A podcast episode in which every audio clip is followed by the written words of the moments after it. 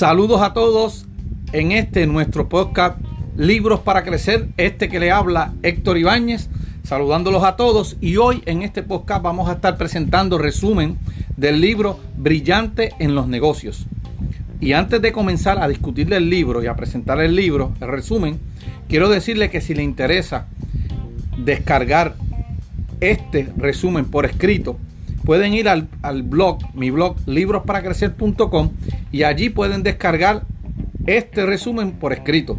Y así se le hace más fácil, ¿verdad? Seguir el, el resumen, el podcast de este libro. Ahora vamos a entrar directamente en el libro. El libro Brillante en los negocios, su primera edición, lo que encontré fue que fue en el 2013. Este libro fue escrito, escrito por Lewis Chief. Lewis Chief, hablando un poco sobre el autor, es un estadounidense, escritor, es empresario, ha escrito dos libros más, pero no han sido traducidos al español. Y es un empresario, él es el director ejecutivo de In Business, Our Concern, que es una organización que usted es miembro, ¿verdad? Por membresía de las mejores empresas y dueños de negocios familiares en los Estados Unidos. Él también mantiene un blog que el blog es inc.com. Y además de haber escrito este libro, ha escrito dos y ha sido coautor de dos libros más. Y esta es prácticamente la información que encontré de, este, el autor Lewis, Lewis Chief. Y empezamos directamente con el capítulo 1 de este libro, Brillante para los negocios. De hecho, le voy a meter una opinión, no me gusta meterla mucho en este podcast, pero lo voy a hacer. Este libro para mí fue súper interesante y creo que no se le ha dado eh, eh, el empujón eh, quizá la distribución o, el reconocimiento que merece, porque para mí es como una extensión del libro El millonario de al lado. El millonario de al lado te hablaba de la demografía del millonario. ¿Cómo es un millonario? Te lo presenta, como esa persona que es millonaria. Aquí, eh, en este libro, Brillante para los Negocios, el autor Lewis Schiff lo que hace es presentarte las concepciones, ideas, eh, las nociones que tenemos que son falsas que la clase media piensa que los millonarios, de hecho, voy a explicar después cómo define millonario, en este caso son los millonarios hechos a sí mismos, no las piensan. Y eh, diciendo esto, vamos directo al capítulo 1. El capítulo 1, de hecho, tiene nueve capítulos, pero el capítulo 1 se llama Brillante en los negocios. En este capítulo, básicamente, el autor eh, hace como una breve introducción y dice que brillante en los negocios tiene que poco que ver con el coeficiente intelectual o la educación o la preparación formal que uno tenga. Dice que es importante perseguir el dinero como tu pasión. O sea, las dos cosas son importantes. Dice porque una gran idea contribuirá tanto al éxito como la persona que tiene cerca. Él establece, más adelante lo explica a detalle, que es importante, eh, en un capítulo dice, es importante saber el cómo, pero también saber el quién que es importante las personas que tú tienes al lado si quieres eh, tener brillantez en los, en los negocios. Dice que eres mejor cuando haces únicamente esas pocas cosas que haces excepcionalmente bien. Él dice, haz lo que haces bien y lo otro descártalo. Este libro, ¿verdad? Está basado en una encuesta que el autor realizó y plasmó los datos en el libro. Y entonces lo, divide y presenta los datos que la encuesta él le arrojó que eran falsos, ¿verdad? los presenta y, nos los enseña y nos los refuta con la encuesta y con ejemplos, básicamente. Eh, el, libro divide la clase media entre eh, la clase, el libro divide las clases entre clase media y los, los ricos hechos a sí mismos entre los que tienen 1 a 10 millones, los que tienen entre 10 millones a 30 millones y 30 millones o más. Esa es la división que él hace. Y algunos datos que nos muestra es que el 85% de los encuestados de todos los grupos es que el dinero puede comprar la felicidad, el 85%. Dice que coinciden que el amor y la salud son más importantes que el dinero. Eh, la clase media cree que si te dedicas a lo que te gusta, el dinero vendrá solo. Pero esto, ninguno de los millonarios de los tres grupos lo cree. Eh, dice que la clase media rechaza, mientras los millonarios creen lo siguiente. Si quieres tener éxito, tienes que conseguir participación en la propiedad de tu trabajo, en lo que tú haces, ser también eh, dueño de lo que tú haces. Eh, persuadir a otros que inviertan en ti, conocer a mucha gente, aprender de las malas decisiones de los negocios. Estos cuatro conceptos, la clase media básicamente los rechazaba, mientras que los millonarios los aceptaban, los daban por cierto. Dice que la gente altamente exitosa trata de minimizar ocultar los auténticos secretos de su éxito y en su mayoría los millonarios son emprendedores. Y esto básicamente termina el capítulo 1. Eh, y es importante este último detalle que él dice que la mayoría de los de la gente altamente exitosa tratan de minimizar o ocultar los auténticos secretos de tu éxito. No le gusta hablar. Y este dato también está en el libro El millonario de al lado. Y con esto termina el capítulo 1. Pasamos al capítulo 2 que dice, haz lo que quiera, pero sigue el dinero. Este para mí es el, concepto más importante del libro, que todo el tiempo lo menciona. Dice, más de 7 de cada 10 encuestados de clase media afirmaron que hacer lo que me apasiona y dejar que el dinero llegue, que el dinero le va a llegar solo haciendo lo que le gusta. Dice que era importante para su éxito financiero. Ese concepto de hacer lo que me apasiona y dejar que el dinero llegue es importante para ellos. Pero dice que solo 2 de cada 10 millonarios hechos a sí mismos fueron encuestados, que fueron encuestados estuvieron de acuerdo eh, con esa premisa. Y sigue por ahí diciendo que haz crecer el estilo de vida y de crear servicios y elementos de valor para los demás. Eso es parte esencial de lo que tú amas. Si tú haces servicios y elementos de valor para los demás, eso es realmente hacer lo que amas. Dice que las personas que más, que más hacen, que más dinero hacen, tienden a ser aquellas que se encuentran más centradas en perseguir el dinero. Tú haces lo que quieres, pero estás pensando en el dinero, lo que él dice ahí. Dice que en las artes, donde el talento y la destreza están presuntamente valoradas por encima de todo lo demás, las personas que hacen la mayor cantidad de dinero tienden a ser aquellas que se encuentran más centradas en el dinero. Y él menciona aquí que hasta las iglesias más grandes y opulentas son las que persiguen el dinero, están detrás, hasta, hasta las iglesias, dice él. 8 de cada 10 millonarios hechos a sí mismos tienen una sustancial participación personal en su trabajo. Mientras que uno de cada 10 dice que aunque no la tienen de momento, la andan buscando y más de 6 de cada 10 coinciden en que ser propietario de su trabajo es importante. Dice que la autoconfianza, hacer, hacer lo que tú eres bueno, no lo es todo, dice. Eh, hay un concepto que establece aquí que es bien interesante, que, voy a estar tratando de hacer un artículo en, en el blog, que se llama el efecto de agotamiento, pero él lo define como la parálisis del sueldo. Dice que en el 1969 un psicólogo llamado Ed Desi de la Universidad de Carnegie Mellon realizó una investigación donde a dos grupos de estudiantes en habitaciones separadas se le pidió armar un rompecabezas en 30 minutos. A un grupo simplemente se dijo que lo hicieran y al otro grupo se le daba un dólar si lo lograban. Cuando se le anunció a ambos grupos que el tiempo había pasado, el investigador le pidió que dieran unos, unos minutos para imprimir unos cuestionarios. Eso era mentira. En esos ocho minutos, ahí realmente empezó el, el, experimento. Dice que el grupo que no le dieron incentivo, incentivo, no le dieron el dólar, continuaron tratando de resolver el rompecabezas, pero el grupo que se le ofreció el dólar no continuó tratando de armar el rompecabezas. Dice que el dólar había interferido en cualquier sentido de desafío o entretenimiento. La recompensa de un dólar había sido una herramienta de control. Y él dice pues que eso lo llama el parálisis del sueldo. Un estudio bien interesante. Yo busco un poco más de información, hablé, pero como estamos hablando del libro, el libro dice eh, eso. De eso hay otros estudios de validación de este, de este estudio. Dice eh, también el autor que para el comportamiento las recompensas inmediatas generan una pérdida a largo plazo del interés y el entusiasmo. Eh, los entornos laborales conducidos por incentivos económicos y una vigilancia estrecha tienden a debilitar el entusiasmo del trabajador cayendo la productividad del empleado. ¿Ves? Cuando el incentivo único que tú tienes es el dinero y encima de eso estás bien vigilado, la productividad va a cero.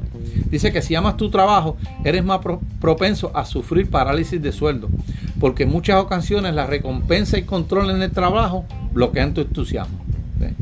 El primer paso para acabar con la parálisis del sueldo, dice él, es afirmar tu autonomía y entender cómo y por qué puedes estar bajo este hechizo, de que te pagan mucho y aunque te tengan controlado. Dice que para ser autónomo, hacer lo que te gusta y seguir el dinero necesitas tomar decisiones que la mayoría de la gente tardan demasiado en tomar y pedir estas cosas. Cuando haces estas cosas, impactas a tu alrededor y contribuyes a crear una nueva realidad, dice. eh, esto básicamente lo que él dice que, que cuando tú sigues el dinero y tomas las decisiones que son, pues entonces tú generalmente eh, contribuyes a crear un impacto a tu alrededor. Y con esto acaba el capítulo 2, ¿verdad? Que lo había titulado Haz lo que quiera, pero sigue el dinero. En el capítulo 3 dice que ahorra menos, gana más. Dice que alrededor de 9 de cada 10 millonarios hechos a sí mismos dicen que es importante explotar la debilidad de los demás en las negociaciones. Entre la clase media, solo dice que 2 de cada 10 estuvieron de acuerdo con eso. Aquí es lo que él habla mayormente de la negociación. Cuando tú entras a una negociación, sea un sueldo o sea una negociación con otra persona para buscar parte en un negocio.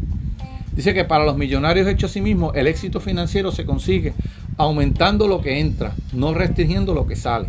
Dice que el ahorro es una, buena, una cosa buena, pero los que se han hecho ricos no llegaron a, ello por, por el ahorro. O sea que es bueno, pero no es lo mejor. Para los millonarios hechos a sí mismos, su tiempo está mejor empleado en hacer dinero que en guardarlo. Y están demasiado ocupados ganando dólares como para contar céntimos. Lo dice así mismo el directo. La riqueza se acumula en etapas progresivas y lo logran haciendo haciendo que sean las oportunidades las que cuenten, no el dinero. Ellos siguen buscando oportunidades y en las oportunidades hay más dinero, entonces ingresa más, pero no están pendientes a lo que están eh, tanto gastando, lo que él, ah, ah, perdone, ahorrando. Dice, recortar el gasto y ahorrar lo que puedes tiene sentido. Dice que por supuesto que sí, solo que no te harás rico. Lo más perjudicial sobre el evangelio de los ahorros es que te distrae a la gente de donde está o donde debe estar, en la acción, en ganar más dinero. Dice que cuando vayas a solicitar un nuevo puesto de trabajo, ¿verdad? Cada oferta salarial inicial que hayas recibido en tu vida ha sido deliberadamente injusta. Y él dice que, cuando el, director de recursos humanos te ofrece un sueldo, te ofrece el más bajito, para así él coger los galones, decir, reclutea al mejor candidato por un precio más, por, por un sueldo más, más económico. Eh, dice que no pienses que solicitar más dinero pudiera poner la oferta de trabajo en peligro. La negociación no daña tu imagen y en algunos casos puede ayudarte. Pues porque eh, ellos no van a perder el mejor candidato por, por quizá una diferencia mínima. Recuerda que metas más altas traen siempre mejores resultados. De todas las estrategias para hacer brillantes los negocios, dice él, eh, sostiene en el libro, que pedir es la más poderosa, aunque sea solo porque no cuesta nada y nunca está de más. Esto tiene lógica, tiene razón, porque pedir, como decimos en Puerto Rico, pedir no te pela, no te pelas que no te deja sin dinero. Eh, eh, en, eh, sigue el capítulo, en una negociación la clase media elige la habitación de conflicto y ser vista por encima de ganar dinero. Dice que para los millonarios hechos a sí mismos es exactamente lo contrario.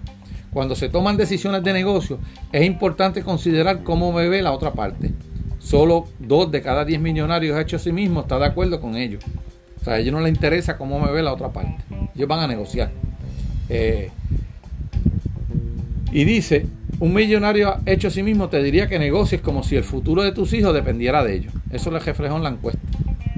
Dice que tu papel en una negociación es cuidar de tus intereses, no es de ser bueno con nadie.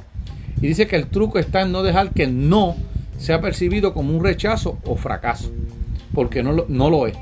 Sin la palabra no, es importante, no puedes estar seguro de que estás ganando todo lo que puedes ganar. Si nunca escuchas un no, es que no lo estás intentando lo suficiente. Si nunca escuchas un no, es que no lo estás intentando lo suficiente, dice él. Y con eso termina el capítulo 3, eh, el capítulo 3 que se llamaba Ahorra menos gana más. De hecho, en, todo el libro, él en cada capítulo eh, presenta unos ejemplos. Un ejemplo de lo que presenta, bien curioso y bien interesante. Yo les recomiendo que compre el libro a todas las personas. Eh, si le gusta resumen, compra el libro. Pues está interesante el libro. No lo voy a tocar porque se extendería mucho el podcast. Pero eh, establece ejemplos, por ejemplo, de Bill Gates. Cómo llegó Bill Gates, que la gente hace como una magia de él. Y cómo fue, como, realmente llegó no coloco el sueño que le venden a uno, que es una persona, o de Steve Jobs, cómo fue que logró eh, lanzarse de nuevo, que fue como un golpe de suerte y después, pues que no fue lo que estaba buscando, pero entró. Y lo habla, lo habla mayormente en, el capítulo de imitar eh, y no innovar. Y también habla de, del Circo du Soleil, eh, cómo esta persona logró hacer eso con el dinero de otro, usando la, la bueno, mil, mil, mil, él tenía el concepto y claro lo que tenía, pero hizo mil cosas en el camino para lograr lo que quería. De hecho, le pasó por encima a mucha gente, dice. Pero que eh, por eso es interesante comprar el libro. En el podcast no podemos hablarlo todo, vamos a hablar los puntos más importantes, ¿verdad? Y em, seguimos con el libro, empezamos el capítulo 4, que se llama Imitar, no innovar. Eh, aproximadamente 7 de cada 10 de los encuestados de clase media confesaron en creer que hace falta una gran idea para ser rico. Solo 3 de cada 10 millonarios hechos sí mismos estuvieron de acuerdo con eso. Solamente 3 de cada 10.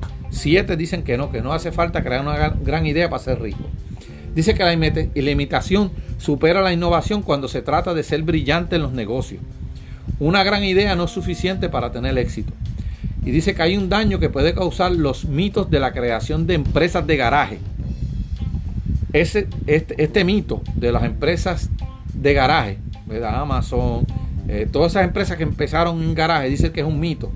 Y dicen que eh, ofrecen al público ideas distorsionadas acerca de lo necesario para tener éxito. Dice que las características distintivas comúnmente compartidas entre todas las empresas fue que empezaron basándose en el conocimiento, los socios y las fuentes de financiamiento que sus fundadores habían hallado en sus puestos anteriores.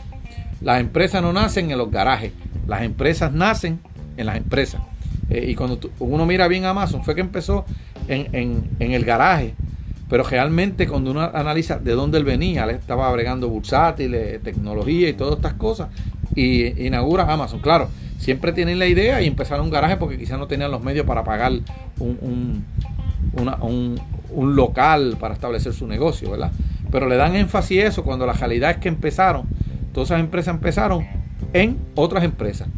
Dice que habla de la historia de Bill Gates aquí y lo señala como un gran imitador. De hecho, cuando uno lee el libro es un imitador. Un imitador y un tipo que siempre estaba siguiendo el dinero. Dice que no logró su vasta fortuna persiguiendo vagas visiones sobre un mundo mejor, sino sacando partido de oportunidades reales para seguir el dinero. Y esta debería ser una noticia estimulante para la mayoría de nosotros, que tampoco somos innovadores o visionarios. Y con esto termina el capítulo 4, que era imitar, no innovar. Y pasamos al capítulo 5, que se titula Conocer el cómo es bueno, conocer el quién es mejor. Y dice que alrededor de 9 de cada 10 encuestados de clase media creen que el éxito financiero requiere poner el capital propio en riesgo. Menos de 4 de cada 10 millonarios hechos a sí mismos creen en la necesidad de arriesgar el capital propio. 4 de cada 10 no van a arriesgar de millonarios hechos, hechos a sí mismos, no van a arriesgar su, su capital. Entonces empieza este capítulo, ¿verdad? Conocer el, que, el cómo es bueno, conocer el quién es aún mejor. Dice que las personas que ya han alcanzado el éxito financiero entienden que autosuficiencia no significa autofinanciamiento. Y lo repito porque esto es importante. Las personas que, han, que ya han alcanzado el éxito financiero entienden que autosuficiente no significa autofinanciado. Y dice, es por esto que conocer el quién es más importante que conocer el cómo. El conocer el quién, quién es el que tiene el dinero, quién es el que está en esas posiciones. Es lo que él se refiere aquí. Seguir el dinero te obliga a seguir a la gente con dinero, dice Dice que la mayoría de los pequeños negocios fracasan porque los únicos propietarios se quedan sin fondos justo cuando están al borde del éxito. Cuando una empresa empieza a crecer, los gastos casi siempre crecen más rápido que los ingresos. Y otra cosa que establece también dice que los empresarios tienen éxito cuando funcionan como mediadores entre diferentes contactos. Dice que los empresarios tienen éxito cuando son los mediadores entre diferentes contactos. Y las redes de contacto son vitales para el éxito de un negocio. Sería razonable que las personas más exitosas son las que tienen el mayor número de contactos cercanos. Pero la encuesta brillantez para los negocios y otras investigaciones sociales demuestran que esto no es cierto, que no es el caso. Dice que los millonarios asimismo tienen mayor intimidad con miembros de sus redes básicas, en especial sobre temas cruciales de motivación y dinero. Siete de cada diez millonarios hechos a sí mismos afirman que es esencial que es esencial que yo entienda las motivaciones de mi compañero de trabajo. Se interesan qué piensan ellos o qué piensan el socio mío que está pensando. Cuando se le preguntó a los millonarios hechos sí mismos cómo evaluaban a los posibles socios su negocio, la mayoría decía que entre otros detalles querían conocer la perspectiva de beneficio y el tamaño de su patrimonio neto. Querían averiguar su vida económica. Menos de uno de cada seis encuestados de clase media dijeron que querían conocer este asunto. Y los, millonarios de al lado todos querían saber cuánto tenía y, y cuánto era su ingreso.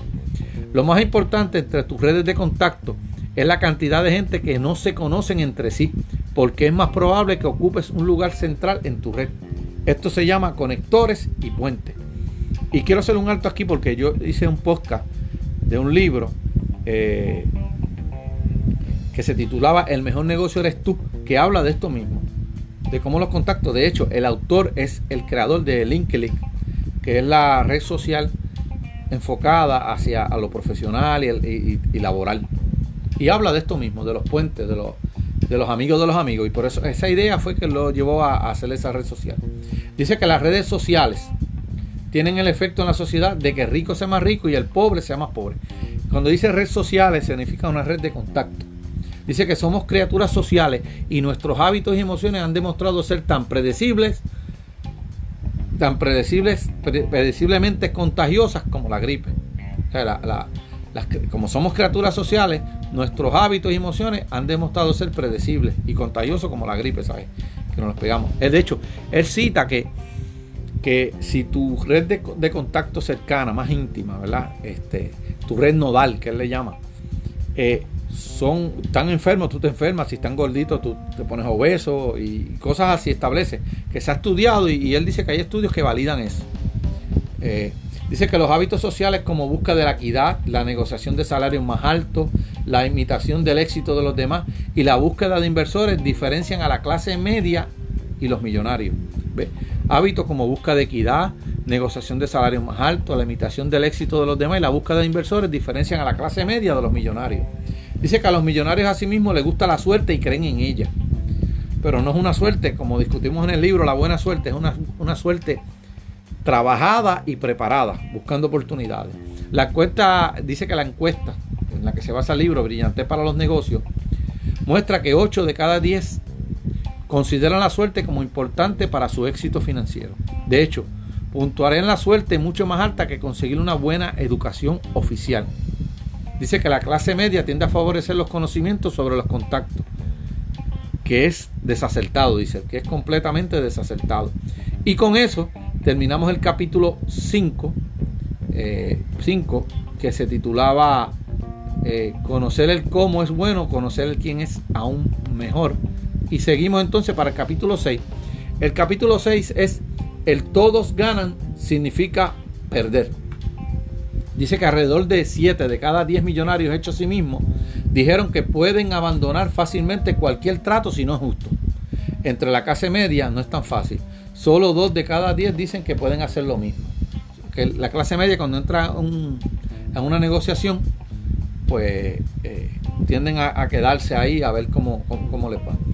Eh, y un punto aquí importante es que eh, este concepto de que nos enseñan de que una situación ganar, ganar, pues él dice que esto no es así como que todo vamos a entrar y todos vamos a ganar. No, esto no es así.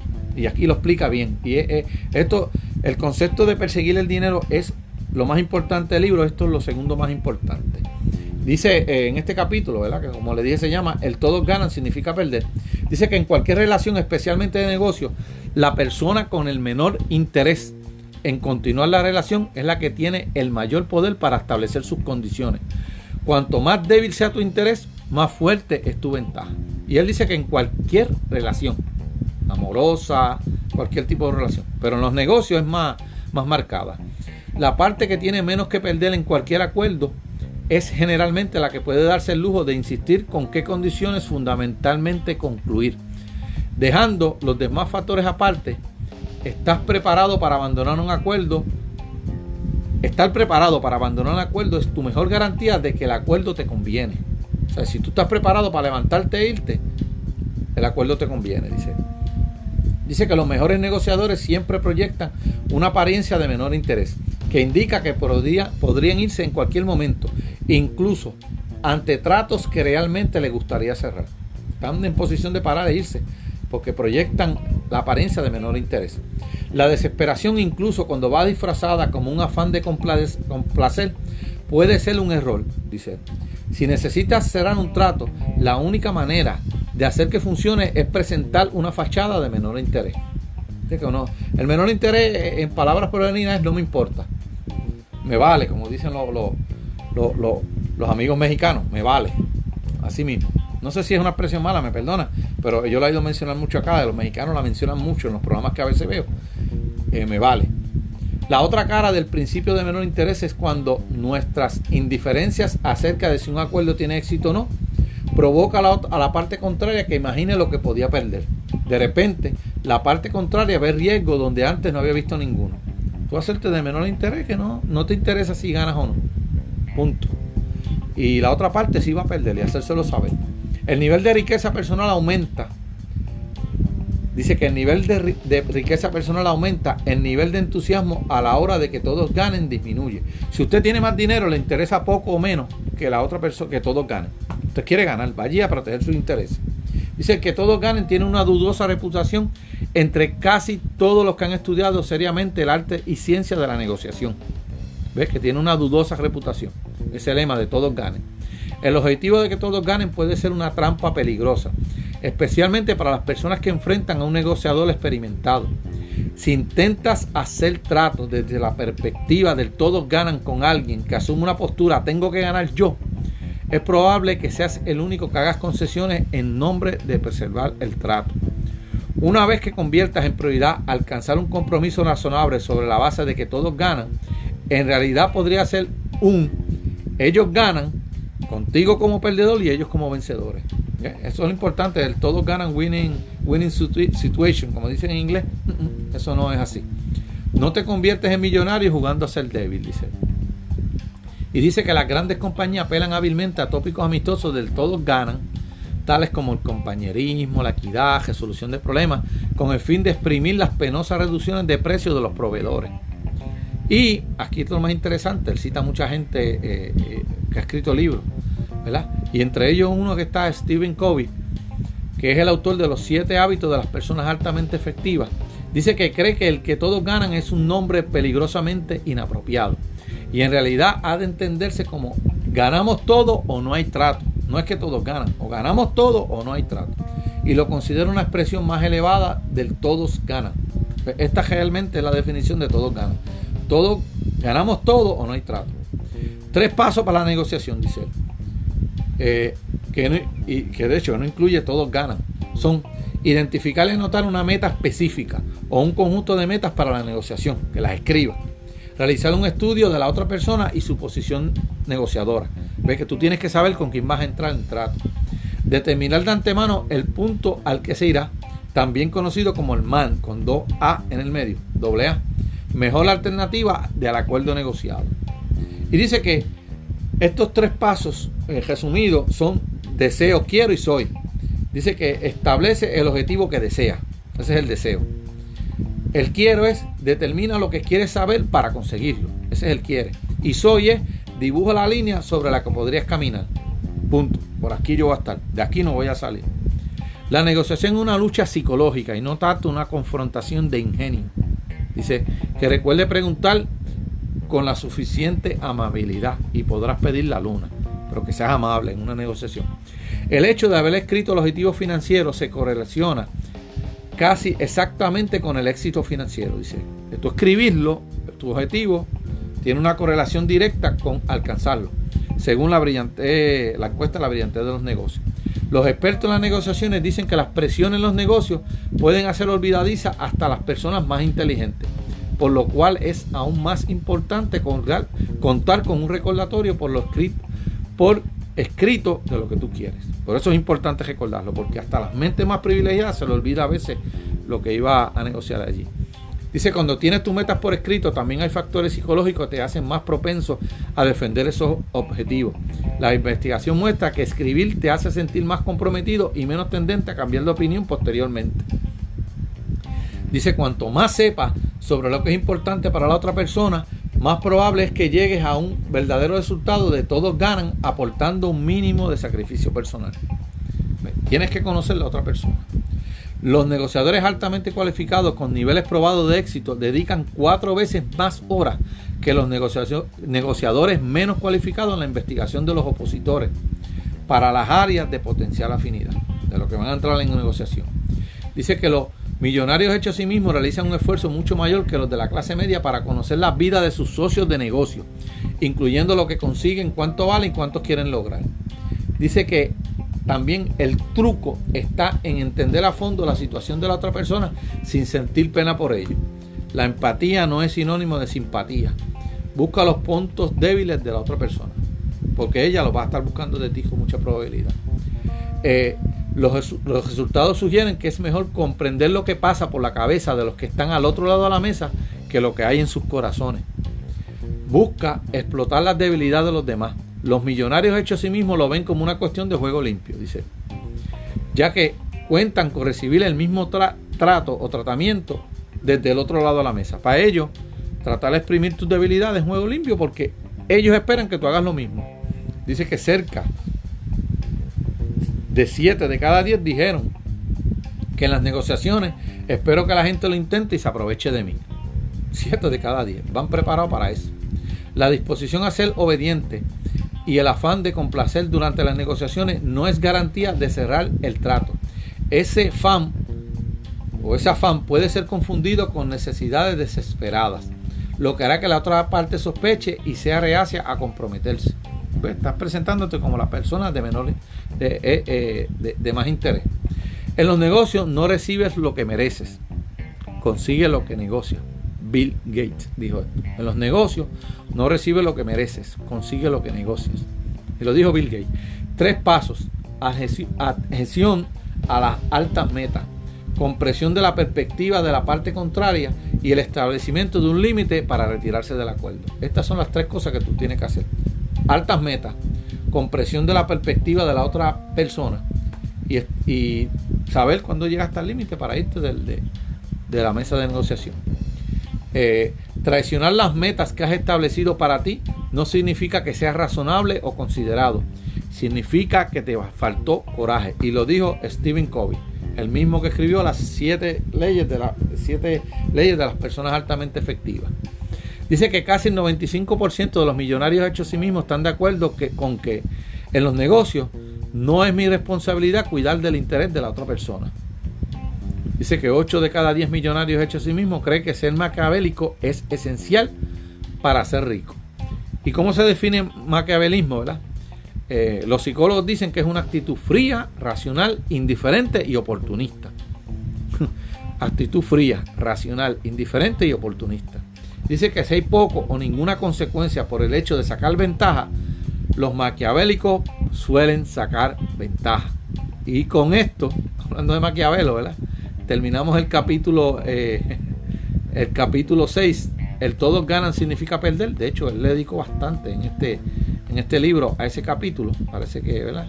era importante. Empezamos el capítulo 7 que dice, reparte el trabajo, reparte riqueza.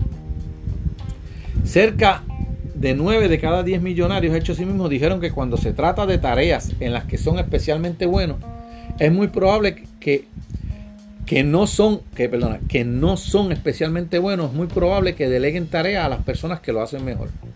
Como contraste, dos de cada tres encuestados de clase media dijeron que cuando se enfrentan a tareas como esta, probablemente lo hacen de todas formas. Y le hago un punto aquí porque esto me acuerda un estudio y un meme eh, que está en las redes sociales que dice que, que si tu niño saca A en matemática, A en ciencia, pero en gramática y literatura saca notas deficientes, que qué harían?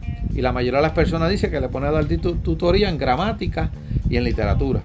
Y dice que no, que le den que en, literatura y gramática. Él dice, los la clase media dice eso, pero lo que se recomienda es que le refuerces la matemática y la ciencia, que es donde él te está demostrando que es bueno y que te olvides de eso. Eso es lo que, lo que dice aquí en, esta, en, este capítulo 7, empezando. Dice que cuando el millonario hecho, hecho a sí mismo ve que no puede con algo, lo delega y se concentra en lo que es bueno. Dice que la clase media no, que la clase media lo hace de todas maneras. Y dice que la encuesta brillante para los negocios revela que el deseo de delegar tareas es más común entre aquellos que han tenido más éxito financiero. Casi 9 de cada 10 millonarios hechos a sí mismos dijeron que cuando se trata de tareas en las que son excepcionalmente buenos, son muy propensos a delegar estas tareas a las personas que las hacen mejor. Dice que hay un gran sentido común en centrarse en sus puntos fuertes y conseguir que otros cubran sus debilidades. Pero el sentido común no siempre resulta en una práctica común. La mayoría de las personas dicen sentir una gran atracción por reparar sus puntos débiles antes de desarrollar sus puntos fuertes. Dice que los millonarios pasan cada día evitando sus debilidades con el fin, de mantener la concentración sobre su fortaleza, donde encuentran, ¿verdad? Su fortaleza, porque ahí es que encuentran distinción, realización y ganancia.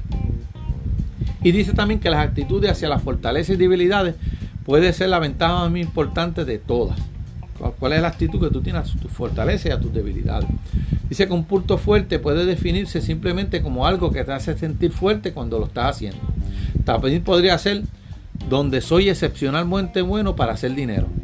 En ocasiones se tiene que batallar con un doloroso proceso de ensayo y error para saber en qué tú eres bueno o qué tú te gusta hacer dinero.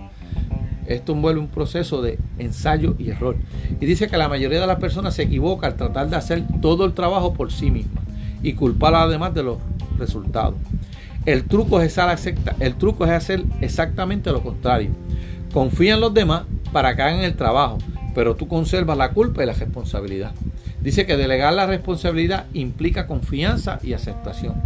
Los millonarios hechos a sí mismos trabajan más horas que la clase media también. Pero para ellos los resultados son más importantes que las horas trabajadas. Esto, aunque los horarios largos son extremadamente importantes se concentran en el resultado, aunque pues, trabajar muchas horas pues, es muy indispensable. Según la encuesta Brillantez para los negocios, el promedio de los millonarios hechos a sí mismos es de 65 horas trabajadas en la semana en comparación con las 42 de la clase media. La acumulación de horas es un síntoma de la riqueza, no es la causa de la misma. Dice que se conoce como el techo de complejidad esto es otro concepto bien importante, techo de complejidad. Cuando ninguna cantidad de horas extraordinarias o diligencia producirá mejores resultados. Ya tú llegaste a tu techo de complejidad. Dice que es necesario en este punto repartir el trabajo o de lo contrario te estancas en tu puesto, te quemas o fracasas. Y dice que los millonarios hechos a sí mismos nos dicen que la jubilación anticipada no es uno de sus objetivos. Para las personas de alto rendimiento, la recompensa final del éxito no es la ociosidad de la jubilación, no es quedarse haciendo nada, en otras palabras. Eh, la recompensa es hacer más cosas productivas que le encantan. Y dice que el gran premio por seguir el dinero muy bien es errado privilegio de hacer lo que te apasiona. Cuando tú sigues el dinero puedes hacer lo que te apasiona. De lo contrario, el logro de la riqueza podría ser equivalente a una sentencia de por vida de adicción al trabajo y una rutina de extinguir eh, incendios. Y con esto terminamos el capítulo 7 que reparte el trabajo, reparte la riqueza. Aquí lo que le habla el concepto básicamente es delegar. Y comenzamos con el capítulo 8, nada como fracasar para tener éxito. Dice que casi 7 de cada 10 millonarios hechos a sí mismos dijeron que los reveses y fracasos me han enseñado en qué soy bueno. Menos de 2 de cada 10 en la clase media estuvo de acuerdo. Y dice que la experiencia del fracaso es un ingrediente clave para desarrollar brillantez en los negocios. La encuesta Brillantez para los negocios muestra que la mayoría de los millonarios hechos a sí mismos han tenido al menos tres reveses importantes o negocios fallidos en sus carreras. Eh, puede sonar extraño, dice, pero si quieres aprender algo útil sobre el fracaso, ve a hablar con la persona más exitosa que conozca. Dice que tiene que tener la convicción que los reveses son inevitables y que vale la pena perseverar. 9 de cada 10 dicen que la perseverancia es muy importante para el éxito financiero. Y cerca 8 de cada 10 está de acuerdo que el fracaso es importante para convertirse en rico. Esto es lo que piensan los millonarios hechos a sí mismos. Dice que tienes que intentar cosas arriesgadas y difíciles porque ahí es que está el dinero. Dice que sea cual sea la línea de trabajo en la que estés, si buscas el camino de la brillantez en los negocios, sufrirás reveses y fracasos. Y aquí cita a Seth Godin, que es otra persona, ¿verdad? Que, es un, un gurú, un, escritor eh, reconocido y, famoso. Dice que periodos de frustración y fracaso es lo que Seth Godin denomina el abismo. Y se define como largo esfuerzo entre el inicio y el dominio o el largo trecho entre la suerte del principiante y el logro real. Dice que la gente exitosa no sobrevive al abismo, sino que se apoya en él y trabajan más duro cambiando las reglas sobre, las reglas sobre la marcha. El abismo, dice él, provoca escasez y la escasez crea valor. Cuando tú estás en esa situación del abismo, pues eh, es escaso las personas que están ahí, pero que esa escasez te da un valor. Dice que el éxito pertenece a las pocas personas que se enfocan, que superan el dolor de fracaso y siguen esforzándose. Dice que las pequeñas cosas bien hechas pueden dar lugar a grandes cosas. Y la litora psicología muestra que la experiencia del fracaso amenaza los sentimientos de autoestima y de confianza en uno mismo. Y esto es en la mayoría de los casos. Y la investigación muestra que se siente mucho mejor si habiendo fallado en una tarea, en una tarea se le permite cambiar de tema con rapidez. Y esto no lo hacen los millonarios hechos a sí mismos. Ellos siguen intentando. En el caso de la clase media, el fracaso es tan doloroso que no quieren merodearlo el tiempo suficiente para aprender de él. El éxito puede darte dinero, pero el fracaso te hace pensar, dice él. Lo que hace falta, lo que hace el fracaso algo tan doloroso es lo mismo que lo hace tan instructivo. La incertidumbre crea la libertad para descubrir el significado. Y, él menciona que te aferres a lo que conoces y amas aunque te vaya mal, que te aferres a eso. Con el fin de aprender de las malas decisiones empresariales, 7 de cada 10 millonarios hechos a sí mismos dicen que el cambio más importante que hacen en su interior es mantenerse el enfoque en sí mismo, ya que cambiar el comportamiento no se hace por casualidad. Eh, eh, es crecimiento personal, seguir explorándote y conociéndote. Cuando tienes fe en el fracaso, cuando estás cómodo con la idea de fallar, tiene sentido arriesgarse a fracasar siempre que el coste del fracaso sea poco o ninguno. Y dice que la fe en el fracaso pone en perspectiva cualquier miedo que puedas tener sobre el rechazo personal. Porque el fracaso personal es una forma de fracaso que no tiene aspecto negativo. Y dice que el fracaso es un fracaso de coste cero. Y el puesto que riesgo de rechazo solo ofrece ventajas. Podrás salir y arriesgarte a tanto rechazo como puedas. Él dice que es un coste como cero, que aquí no hay, no hay perdedor como tal. Y dice que las conversaciones sobre el fracaso casi siempre son más productivas que las discusiones sobre el éxito. El fracaso es doloroso, eh, dice él, el fracaso es doloroso para todo el mundo, pero es mucho más probable que las personas de clase media que fracasan sufran más la agonía adicional de la soledad y el aislamiento social, porque la clase media mira el fracaso como, como perdedor mientras que los millonarios hechos a sí mismos, los millonarios no lo ven como un perdedor. Simplemente les gusta hablar de eso para aprender en qué fallaron. Y con esto, básicamente termina el capítulo 8, nada como fracasar para tener éxito. Eh, y empieza el capítulo 9, que es el último, y nos dice que se titula El dominio de lo cotidiano. Este capítulo es un resumen, son 17 puntos que él expone para tener brillante en los negocios, un resumen prácticamente de todo el libro. Dice que las personas con mayor probabilidad de ser brillantes en los negocios sean las que se han beneficiado de años de formación en el camino del dinero. O sea, tú tienes que aprender lo que vas a hacer, pero tienes que aprender cómo trabaja el dinero en ese mundo que quieres entrar. La brillantez en los negocios tiene algo que ver con la inquietud natural humana. Perdón. Y da un acrónimo que se conoce como ARAP, A-R-A-P. La A, aprendizaje, emplea más tiempo y esfuerzo en descubrir lo que hacen mejor y persiguen oportunidades relacionadas con eso que hacen mejor.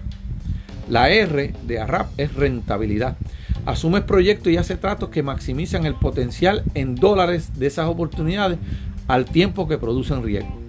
Dice que es el modo en que las ideas se convierten en oportunidades o en dinero, en todo caso. Eh, la segunda A de ARAP es ayuda. Cultivan activamente redes de amigos, socios y compañeros de los que pueden obtener ayuda y asesoramiento sobre todas las tareas. Y por último, la P de RAP, persistencia. Ten interés auténtico en tus reveses como un aspecto importante y necesario en el proceso del éxito. Y con esto termina el acrónimo ARAP. Y empieza los 17 puntos para la brillantez en los negocios. El primer punto, escribe tus metas.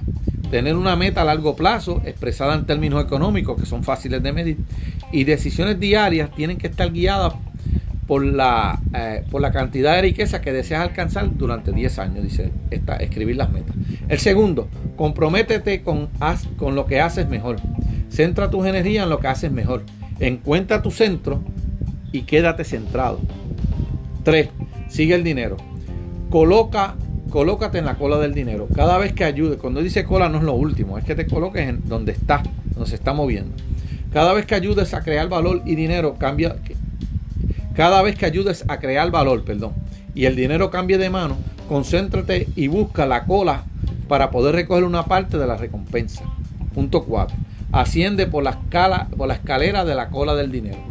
Dice que debes ser capaz de ver innumerables maneras de utilizar tu centro para alcanzar la cola del dinero. dice que la escalera de la cola del dinero tiene cuatro cosas. Primero, el precio con recargo. Fijan el precio por su servicio y es el camino más difícil para lograr brillante en los negocios. Precios por proyecto. Logro de resultado independientemente de tu compromiso con el trabajo. Precio por porcentaje. Precio por proyecto. Y por último, precio por propiedad. Dice que la, que la participación del capital, donde la mayoría de la riqueza en el mundo ha sido obtenida a través de la participación del capital. Es decir, que de lo que tú haces o otro hace, tú participas del resultado, del fruto de eso. El punto 5 de los, de los 17, hacer números. Cinco dimensiones de hacer números. ¿Cuánto costará empezar? ¿Cuánto, cuánto costará seguir? ¿Cómo de alto es el techo? Bueno, los ingresos potenciales. ¿Cómo de duro es el suelo? El peor resultado posible. ¿Cómo de grande es la guinda del pastel?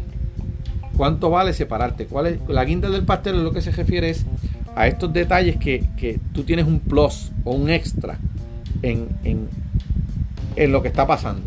si tú lo vendes, tienes una ganancia, una ganancia capital, un extra tuyo. 6. Protege tu cuenta de resultados. No asumas nunca tanto riesgo que si fallas un proyecto, carezca de los recursos para volver a intentarlo. 7. Eh, exprime tu ventaja. Debes saber antes de empezar cuál de empezar cualquier acuerdo que motivos más allá del dinero podrían estar impulsando la participación de la otra parte. Que conozca a, a otra persona. 8. Planifica el divorcio por adelantado. Si te metiste en una sociedad y quieres salirse, dice que un acuerdo que va mal puede ser como un ancla alrededor de tu pierna. Siempre debe tener una manera de cortar la cuerda. Cuando empieza un acuerdo, todos están enamorados de todos. Pero las cosas cambian cuando el dinero empieza a moverse. Dice que en ese momento espere lo inesperado. Eh, lo otro 9.9, mantén tu red de contacto reducida y focalizada. La red de contacto es tu activo más valioso. Y lo repito, la red de contacto es tu activo más valioso. No debes confiar en más de seis personas en tu red, red nodal, por la simple razón de prestar la atención adecuada que esta red lleva. Eso conlleva también mucho trabajo. El 10. Gestiona tu red de contacto en alza. Pocas personas disfrutan de los argumentos de venta, pero casi todo el mundo disfruta dando consejos. Es decir, busca consejos. 11. Construye un equipo. Concéntrate en lo que haces mejor. Para todo lo demás necesitarás un equipo. Consigue asesor. Es el punto 12. Tu asesor no puede ser un jefe al que puedas despedir. El asesor tiene que decirte las cosas como son. 13 hacer amigos que fallan. Dice que abrace los reveses que vienen en camino. Y cuando te dice hacer amigos que fallan es para hablar de esas fallas de ellos, para aprender porque ellos fallaron y tú no fallaron. Es lo que dice Warren Buffett. Eh, eh, me gusta aprender los errores, pero mejor si esos errores los comete otro. 14. Mantén tus cambios para ti mismo. Antes de intentar una segunda vez algo que no funcionó, debes tener en cuenta lo que vale la pena tratar de cambiar y lo que no. Es decir, que no hagas las cosas por hacerlas. Que analice y medite. Entonces lo intenten. Y que no estés cambiando de plan en otro. palabras. Cuando te recuperes de un fracaso, no trates de cambiar a las otras personas. Pon la responsabilidad sobre ti mismo, dice. Debes asumir que un 70% se debe a tus propias acciones y un 30% a las circunstancias, porque esos son los únicos factores que puedes controlar o cambiar la siguiente vez. 70% tus acciones y 30% las circunstancias, nada más. No es las otras personas. 15. Dice, eh, inténtalo una y otra vez. Recuerda que cualquier cosa que vale la pena probar merece la pena intentarlo de nuevo. Es decir, persiste. No procrastinar o no postergar o no posponer. La procrastinación está en gran parte alimentada por el miedo al fracaso. La procrastinación también tiene que ver con el perfeccionismo. Dice que mantén la toma de decisiones con información imperfecta, porque cuando estás haciendo más cosas adecuadas que equivocadas, e incluso una mala decisión es generalmente mejor que ninguna decisión en absoluto. Y por último, la 17, fabrica tu propia suerte. La gente afortunada nutre sus metas y espera que sucedan cosas creando la mayoría de las oportunidades que le salen al paso. Esto, como dice el libro, la buena suerte, ¿verdad? Crea, crea la buena suerte. Y con esto termina el capítulo 9, el dominio de lo cotidiano. Eh, quiero decirle, ¿verdad? Que eh, acabamos eh, este libro. Si necesitan, ¿verdad? El, oír de nuevo el podcast, tanto está en anchor.fm, diagonal libros para crecer, como librosparacrecer.com. Allí tanto, tanto está resumen escrito como resumen el podcast para que lo puedan descargar y una reseña bien breve del libro.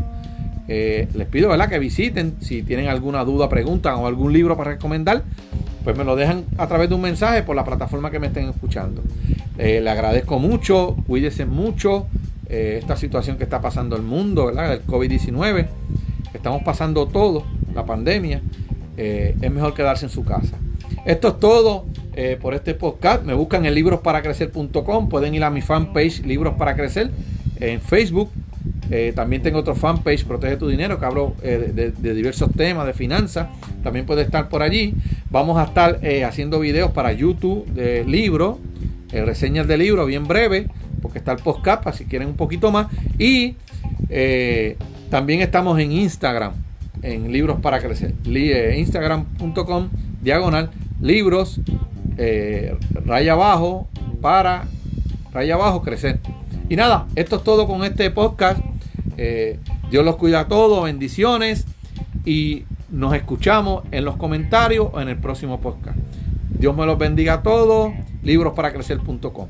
Bendiciones. Hasta luego. Chao.